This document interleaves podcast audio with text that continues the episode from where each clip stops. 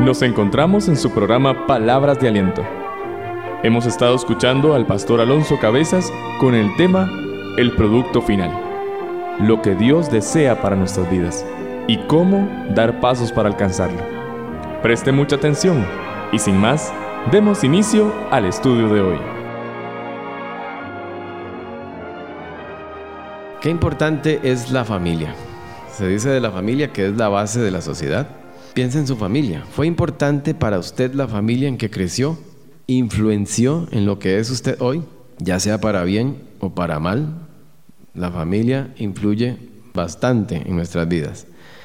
Para Dios es muy importante la familia. Si su familia fue un desastre, bueno, eso no significa que el modelo no sirva. La familia sigue siendo importante, que algunos no la sepan usar, que algunos la hayan pervertido.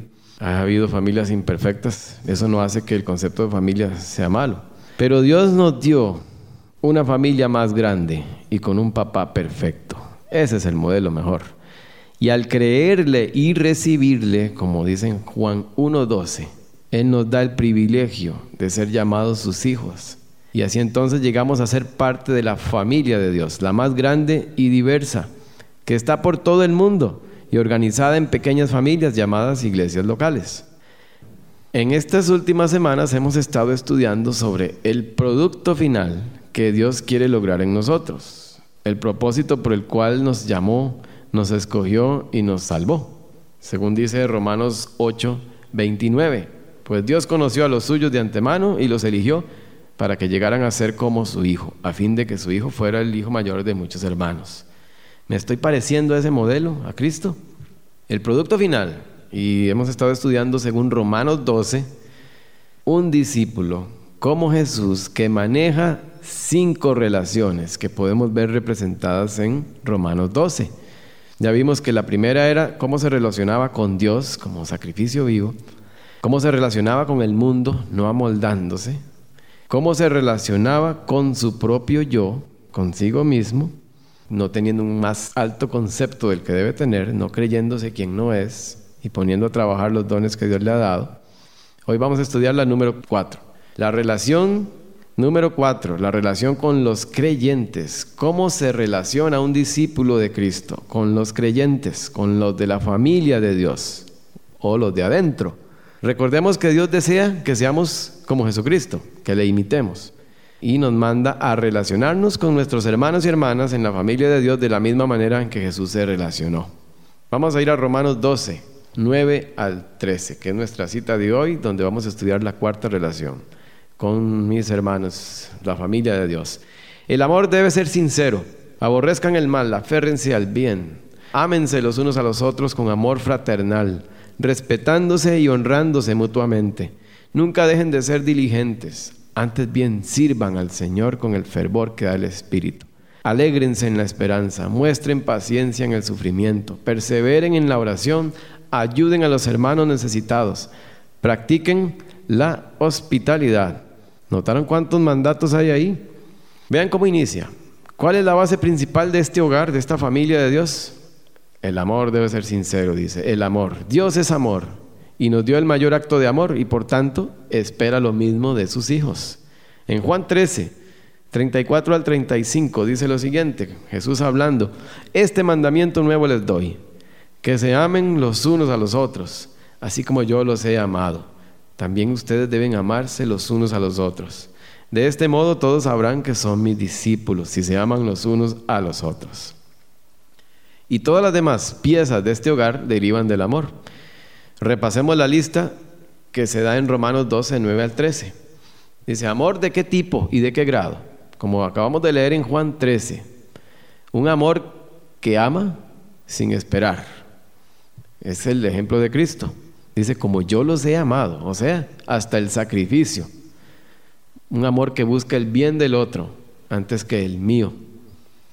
Luego habla de respeto, Amén se dice, luego respetándose. Oh, ¿qué es eso? ¿Qué es el respeto? Se puede definir como poner por delante a los demás, antes que a mí mismo. Dice honrándose. Honrar es darle valor a algo, cuidarlo, apreciarlo. Está hablando de algo valioso. no por un interés o porque me convenga, sino porque cada uno de mis hermanos o hermanas son de gran valor para Dios y Dios los ama. Yo debo amar lo que Dios ama. También dice diligencia, otra palabra que usa. Nunca dejen de ser diligentes, dice. Diligencia es esfuerzo, prontitud, esmero, vehemencia, entusiasmo. Ser proactivos. No esperar a que me amen o me sirvan, sino tomar yo la iniciativa. Otra vez, el Señor nos dio el ejemplo. Él nos amó primero. Luego habla también de servir al Señor, servir. Sirviendo al Señor al funcionar, cumpliendo mi papel en su cuerpo, en su familia. Igual en una que cualquier familia, cada uno tiene sus papeles, sus roles, sus responsabilidades. Cada miembro del cuerpo hace su parte y así todo el cuerpo se beneficia. Dice que con alegría. ¿Cómo puede uno hacer algo con alegría? ¿Qué motivación tiene? ¿Recuerdan? Él nos amó primero.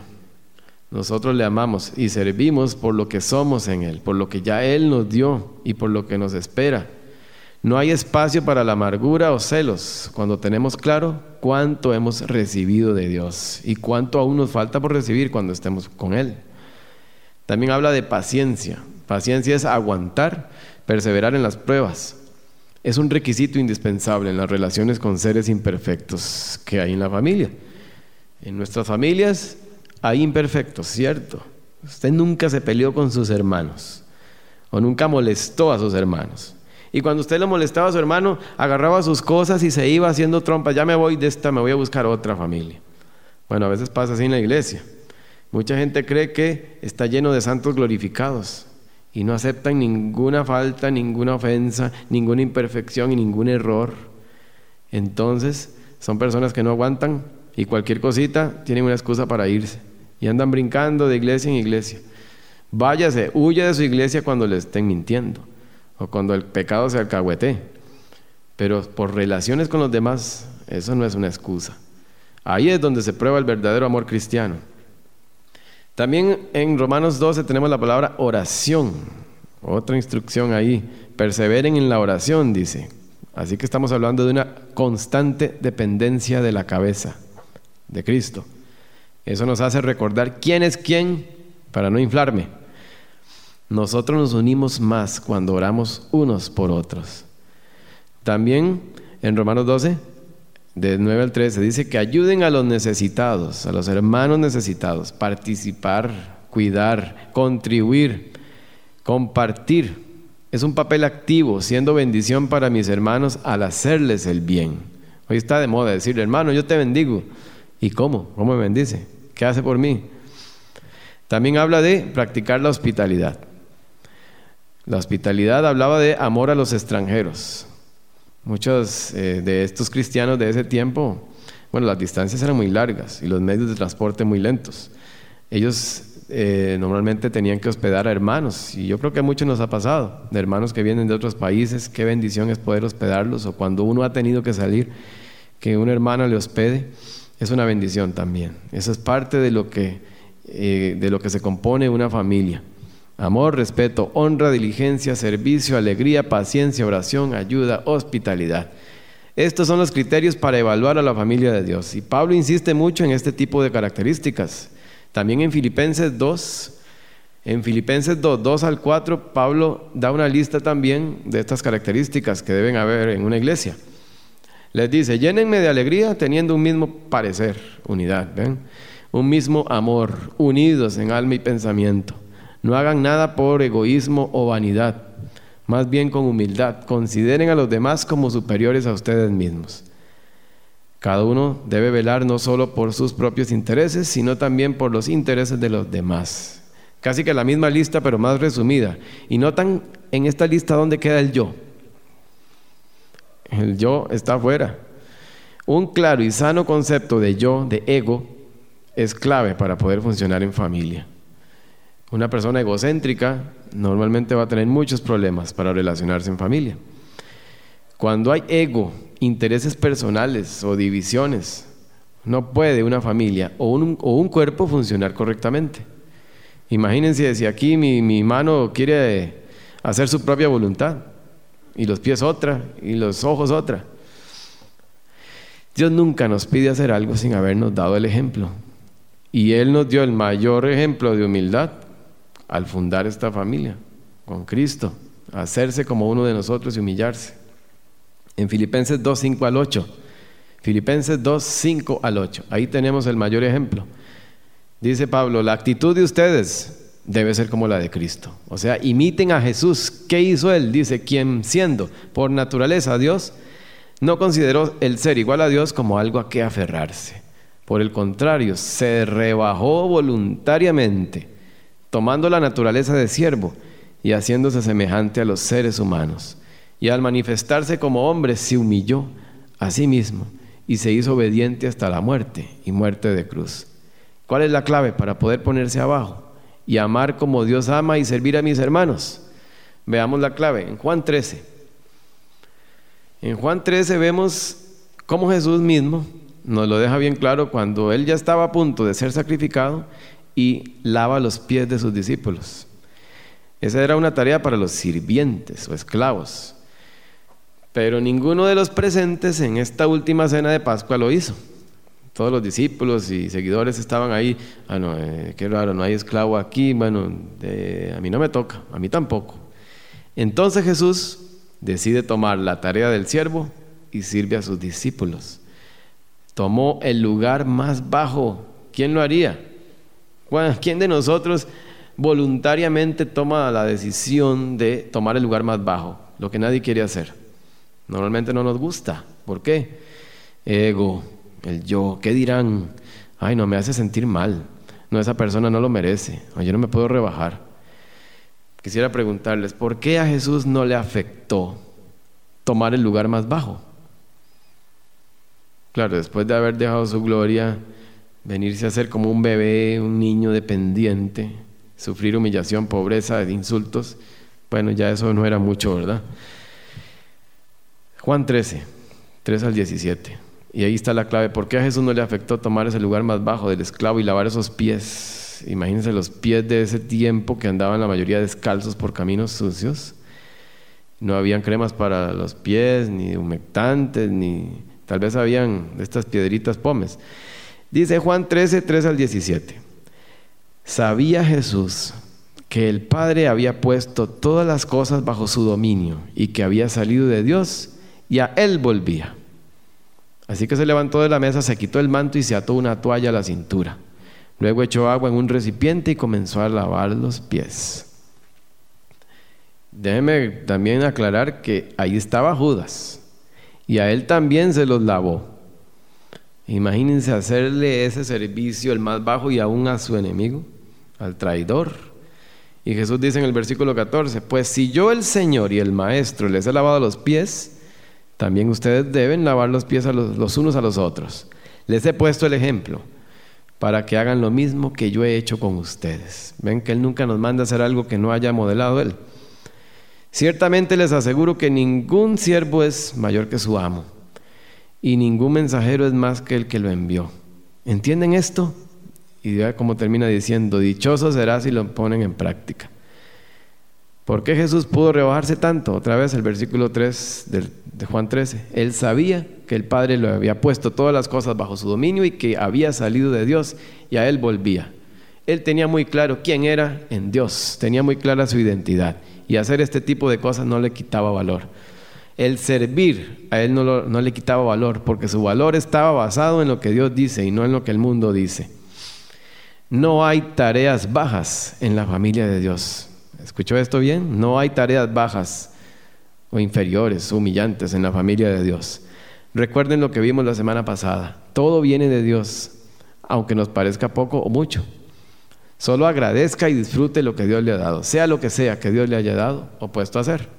Y como dice Jesús, dichosos, bendecidos, bienaventurados seremos al poner en práctica el ejemplo que nos dejó. Quisiera terminar preguntándole, ¿ama usted a sus hermanos? ¿Ama su iglesia? ¿Ama lo que Dios ama? Recuerden la lista de características que vimos en Romanos 12, 9 al 13 y Filipenses 2. ¿Cuántas veces se habla aquí de hacer cosas como reuniones, programas, actividades? ¿Cuánto se habla de dinero o edificios?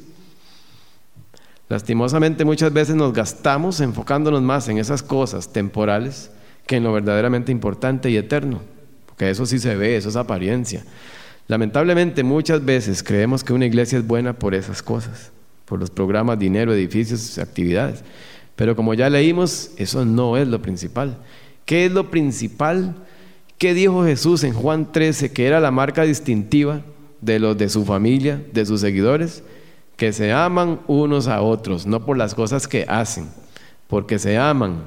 No digo que hacer sea malo, pero el hacer es bueno cuando viene producto del amor que nos tenemos con la motivación correcta, no simplemente por hacer, por rutina para que nos vean. Hablemos más de las cosas básicas, más importantes, de lo eterno, el ser antes que el hacer. Jesús ya nos dio el ejemplo. Amó genuinamente a los que no lo merecían y al grado más alto. Tengo bien clara cuál es la meta de mi Padre, que me parezca a Jesús. Es el amor mi marca distintiva. ¿Cuántas veces usted se ha encontrado envuelto en celos, competencias, amarguras, rencillas o malas caras con sus hermanos? Yo creo que está muy lleno de ego. Vacídese de yo.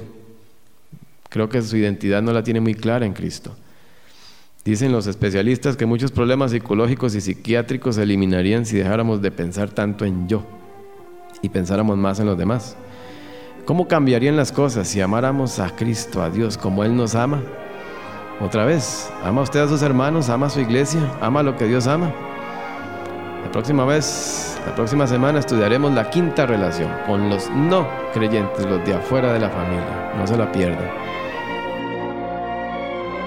Sin lugar a dudas, en cada estudio hay cosas nuevas que aprender o recordar, pero por sobre todo cosas que practicar y vivir. Gracias, Pastor Alonso, por el estudio de este día. Y a usted, querido oyente, está invitado para escucharnos la próxima semana en este su programa Palabras de Aliento, transmitido por BBN en el 910 AM.